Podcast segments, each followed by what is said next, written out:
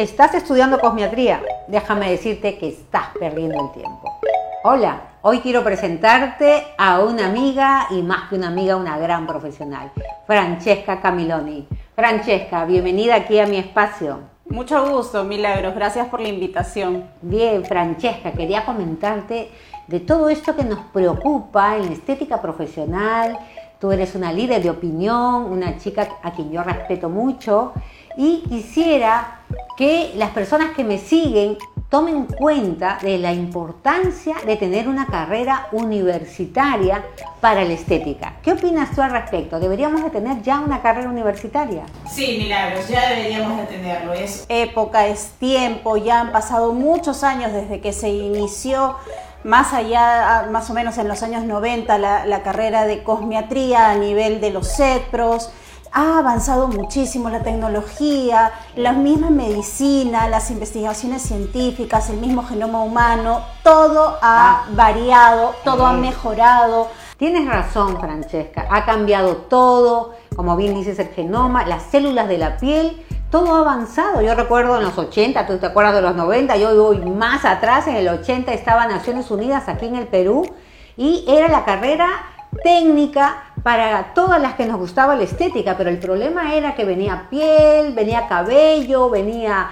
los pies y por supuesto que era muchísimo más completo, pero a muchas de nosotros no nos gustaba el cabello. Entonces recurríamos a los CEPROS donde había estética facial, estética corporal, terapias este, alternativas. En algunos nos daban las pestañas, en el otro hacían para el cabello. Era todo un desbarajuste, ¿verdad? Claro, no había un orden, no había algo que realmente nivelara y que diéramos todos o todos los centros dieran la misma currícula. No existe. Y es más, hasta el día de hoy no existe, ni siquiera en los institutos. Ni siquiera, de eso queríamos hablar contigo porque ya sabes que en los CEPROS no se va a dictar más lo que es la estética. Ahora todo es en, en instituto, pero Solamente hay dos institutos licenciados en nuestro país, el Instituto Daniel Alcides Carrión y el Instituto ICT de Huancayo. Pero ¿cuál es la tristeza? Al menos para mí la tristeza es ver que hay docentes que no están capacitados para dictar esta carrera. A mí me gustaría cuánto que haya personas eh, eh, de la talla, por ejemplo, de Marilena Figueroa, por ejemplo, enseñando estética corporal, de la talla quizá de Mayra Beas, que también es una reconocida eh, esteticista aquí en el Perú, de la talla de otros personajes que tienen seriedad, tienen un currículum ya reconocido, pero sin embargo llegamos a las aulas y vemos a personas que para empezar no tienen un título profesional que las avale como técnicas. Y yo le quisiera preguntar al instituto, o sea, ¿qué tan difícil fue que ustedes consiguieran una técnica, por ejemplo, de Naciones Unidas? En Selene también había técnicas, está el Instituto Jacqueline también que había técnicas. Entonces, por eso es que yo al iniciar este, esta grabación para ustedes, es que vieran de que no hay estos docentes que se necesitan. ¿Tú qué piensas, Francesca? Sí, lamentablemente la calidad de la docencia dentro de los institutos donde se estudia la parte de la estética es bastante pobre. Y no solamente el nivel del profesorado, sino también de los cursos y de la currícula, del sílabus que se lleva dentro de esos cursos. Se lo puedo decir porque en este momento estoy estudiando dentro de uno, necesito el título a nivel del bachiller técnico, que es lo que nos ofrece el instituto, ya que en los CEPROS simplemente salías con un nivel muy básico, a lo mucho con un nivel intermedio. Entonces, para realmente ejercer y tener competencias, pues realmente lo que necesitamos es algo que nos acredite y supuestamente el bachiller técnico tiene mejores competencias, pero ¿realmente es así, Milagros? No lo es. Por eso te digo que estudiar cosmetría ahora, a pesar de que yo lo he recomendado con muchísima continuidad, Quiero decirte hoy, esperemos la carrera de esteticismo. La carrera de esteticismo fue aprobada en el 2020 por el Ministerio de Educación, pero manos oscuras no quieren que vea la luz. ¿Por qué digo que pierdes el tiempo? Porque el Instituto Daniel Alcides Carrión y el Instituto ICT no te van a otorgar las competencias profesionales. ¿Qué quiere decir competencias profesionales? Si quieres hacer micropigmentación, ellos no tienen competencias.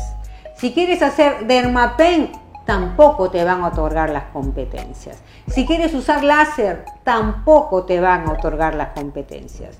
En mi caso, Francesca, yo estudié en Alenit, tengo un título de Alenit que no es un título técnico. Tuve la ilusión, me matriculé en el Instituto Daniel Alcides Carrión, con mucha ilusión como muchas de ustedes.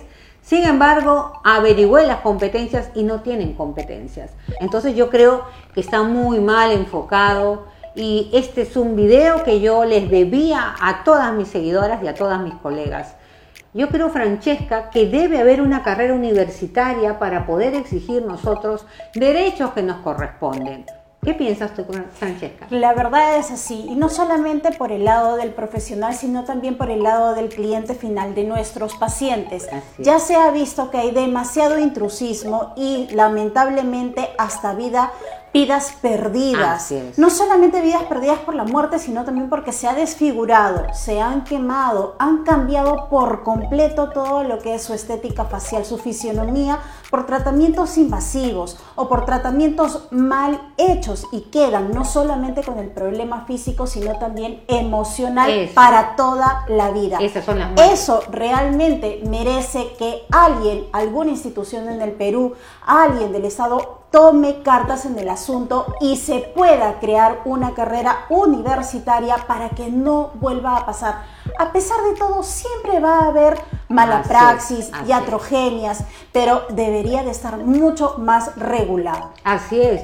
¿Cuál sería el, correcto manejo entonces de la carrera, Francesca?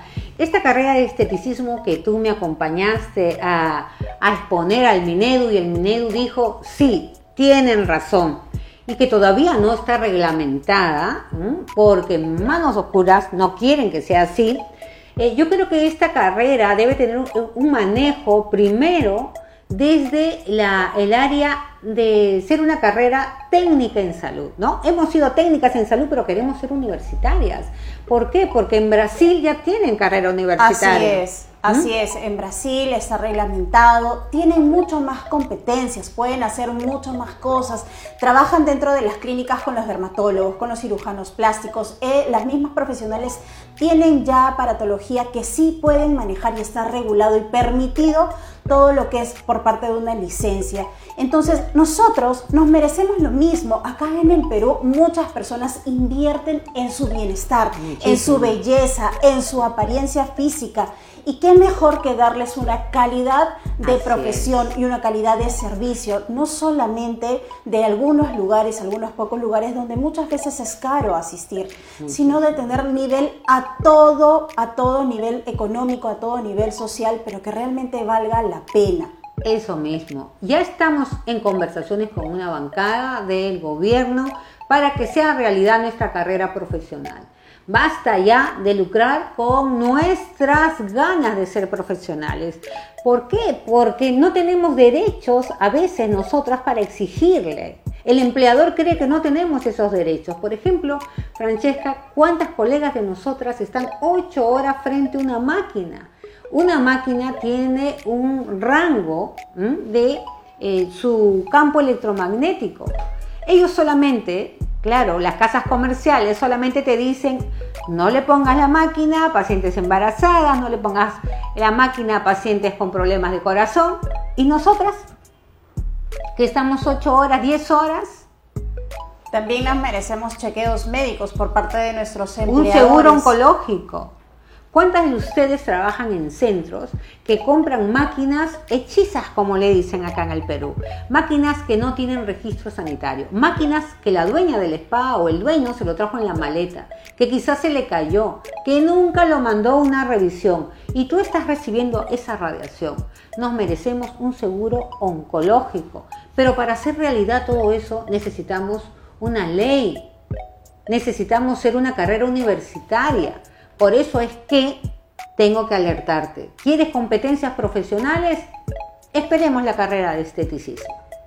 No solamente para eso, sino de que con esa carrera universitaria ya se podría generar lo que es el colegio de esteticistas. Y de esa manera, así como otros colegios de otras profesiones, como los colegios de enfermeras, como el Colegio Médico del Perú o colegios simplemente de, de cualquier otra carrera, que tienen beneficios y se los otorgan a sus colegiados, pues nosotros también nos lo merecemos. Realmente existen esteticistas pues que se quedan con lo que estudiaron en los CEPROS o en los institutos y no investigan más. Pero si ustedes entraran a una carrera universitaria, la investigación aumentaría de nivel y de esa manera se crearía una mejor competencia laboral. Y las especializaciones serían realidad. Tendríamos especializaciones de 360 horas académicas. Ya esos créditos que algunos congresos se dicen que te dan créditos, por fin podrías utilizarlo para seguir avanzando. Podríamos ser magíster. Por ahí escucho magíster y no han ido a la universidad, pero bueno, estas cosas ya dejarían de existir.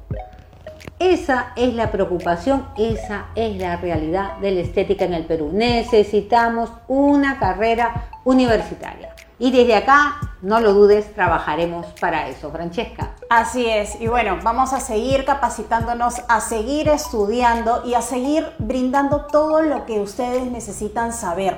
Con milagros, con alguna de ustedes que también deseen apoyarnos, pues únete y quieres ser una mejor profesión, realmente quieres trabajar conforme realmente debería de ser, acuerdo a la ley y también a tu beneficio y tu propio bienestar, pues realmente busca lo mejor y pelea, lucha por lo que realmente te mereces. Eso me gustó.